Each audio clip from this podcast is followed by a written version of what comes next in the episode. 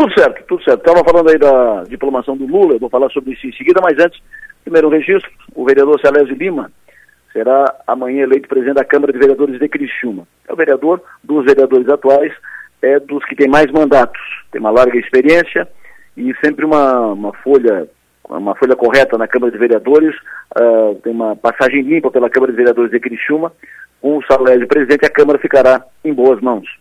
Outro registro, a professora Luciane Sereta, reitora da Unesc, assume amanhã, será empossada formal e oficialmente amanhã como presidente da ACAF, Associação Catarinense de Fundações Educacionais, Associação Catarinense das Universidades Comunitárias. É um reconhecimento pelo trabalho da Lucereta, que é hoje uma liderança estadual uh, na área da educação. Tanto é que, dou uma informação aqui de primeira, a Lucereta foi sondada para ser secretária de Educação no governo Jorginho Melo, mas declinou em função dos compromissos que já tinha assumido com as universidades comunitárias para presidir a CAF. A Lu também assumiu semana passada no Conselho Nacional de Educação e ela já faz parte do Conselho Estadual de Educação. Lucereta na presidência da CAF, a CAF em boas mãos. Falando em Jorginho Melo, o governador eleito Jorginho Melo deve anunciar na quarta-feira novos secretários. Uh, não deve anunciar nenhum político, pelo menos político com mandato não deve entrar no seu secretariado, também nessa nova lista que será anunciada na, na quarta-feira ou na quinta. Serão nomes técnicos, tecnicamente reconhecidos, mas com, uh, com trânsito político. Esse é mais ou menos o perfil dos novos nomes que vem na lista de secretariado do Jorginho Melo. Importante, ninguém de Criciúma, pelo menos até agora.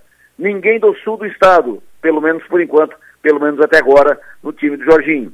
Vonei Weber, deputado estadual do MDB, que foi especulado para a Secretaria de Infraestrutura, está fora da lista. Ele não tem o apoio da bancada do MDB, o, o Vonei Weber, e há uma, uma intenção do Jorginho de não colocar deputado no secretariado. Otmar Miller, de Criciúma, foi citado para a presidência da SC Gás, não está descartado, mas não se falou mais. É uma opção técnica, sem ligação política, mas não se falou mais. Pode ser que sim, pode ser que não. Jorginho tentou dois nomes fortes, reconhecidos, impactantes, fora do ambiente político, para compor o seu secretariado. Um na área da infraestrutura e outro para a área social. Os dois reagiram. Um reagiu mais, o outro não, o outro não, não, não curtiu a ideia. A Jorginho continua insistindo com os dois nomes. Se conseguir, serão efetivamente dois nomes de repercussão, de impacto. Diplomação do Lula.